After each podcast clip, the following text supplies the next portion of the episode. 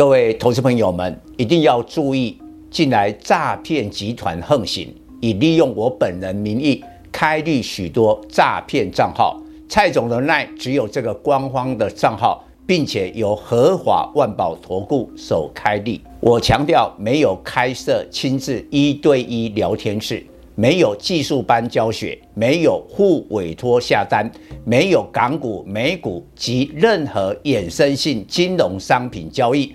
近年来也没有出书准备。只要看到任何利用蔡总肖像开立的粉丝团，要求做出上述的行为，就是诈骗集团。粉丝们看到一定要帮我们检举，共同抵制。感谢大家。各位粉丝朋友，大家好，我是蔡明彰，现在是礼拜二盘后的分析。今天爆发三大利空，让台股重挫两百五十六点，贯破季线，收在一五三七零。第一个利空，地缘政治的风险有两个部分，一个是南韩的总统尹锡悦将在明天访问美国。但是呢，要求美国一旦北韩用核武攻击南韩的时候，美国也要用核武来报复北韩，这个引发朝鲜半岛的地缘政治风险。南韩股市一度呢暴跌两趴，收盘的时候缩小跌幅，不过还是跌了一点三七趴。第二个部分呢，大陆航母山东舰。现在在台湾东南的海域上，所以你可以发现，今天军工股还有宝一、千户精密亮灯涨停。第二个利空就是今天美股盘后，微软、谷歌将发布财报，因为这两家都大幅的裁员，大家担心美国大型科技股撑不起美股。那。本周还有脸书、Intel，下个礼拜还有苹果的财报。第三个部分是技术面，因为大盘昨天是惊险的守住季线，但是今天礼拜二破了，破了季线之后，停损的压力出现。你看今天外资的卖超金额就扩大到两百亿。那后市怎么看？我认为最重要看两个技术指标，第一个。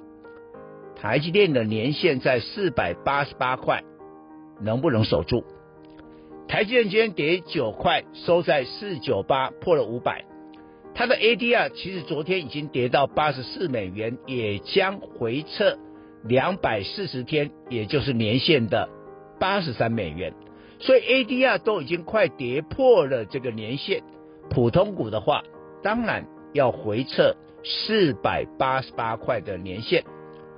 第二个，大盘这一波从将近一万六千点，蔡总就讲过了，不是那么容易过，要跌，要修正，要来修正今年以来的涨幅，而且现在是在发布财报，大部分的公司都呈现了双减，也就是说，今年第一季的获利财报比去年第四季减少。也比去年同期减少。既然双减的话，股市当然有低点，这是我们对大盘的看法。但是在三月份有一个位置啊，是一五一八六，当时呢是撑住了大盘。那今天的收盘跟一五一八六只差两百点，两百点很快就到。所以先看台积电的年线四八八。大盘的位置一五一八六能不能守住？我比较认为啦，上个礼拜台股的周线就跌大跌了三百二十点，那今天你看哈、哦、又跌掉了两百多点，所以下半周慢一点的话，下个礼拜台股会反弹，但是这个反弹的节奏我们粉丝要抓住。我昨天礼拜的专题有讲过了，现在中美的这个科晶片大战，所以有可能啊，美国要求啊，一旦中国呢封杀了美光在中国的销售，那要求南韩三星、海力士的话，也不要到中国去销售，来填补那个缺口。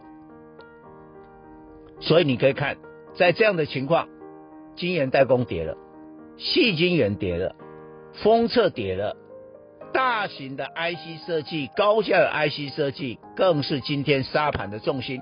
你光看一下三四四三的创意，四九六六的普瑞 KI 本来是千金呐、啊，今天大跌，普瑞还更夸张了，直接给你灌到跌停板，都失守一千块的价位。唯有谁？唯有中长线的买点提前的，唯有半导体，只有记忆体。你看今天南亚科才跌七毛哎，华邦虽然跌，也不过两趴哎。南亚科跟华邦还在季线之上哎。再过来就是军工，我认为短线呢、啊，因为地缘政治啊，台海的紧张，军工股还有高点。当然今天比较夸张的宝一跟千户精密涨停啊。但是呢，有些其他军工股今天跌了，是因为昨天涨，昨天礼拜一它还在涨，昨天涨今天跌，那说不定到了明天啊，今天有跌过的军工股，明天又活蹦乱跳了。以上报告。本公司与所推荐分析之个别有价证券无不当之财务利益关系，本节目资料仅供参考，投资人应独立判断、审慎评估并自负投资风险。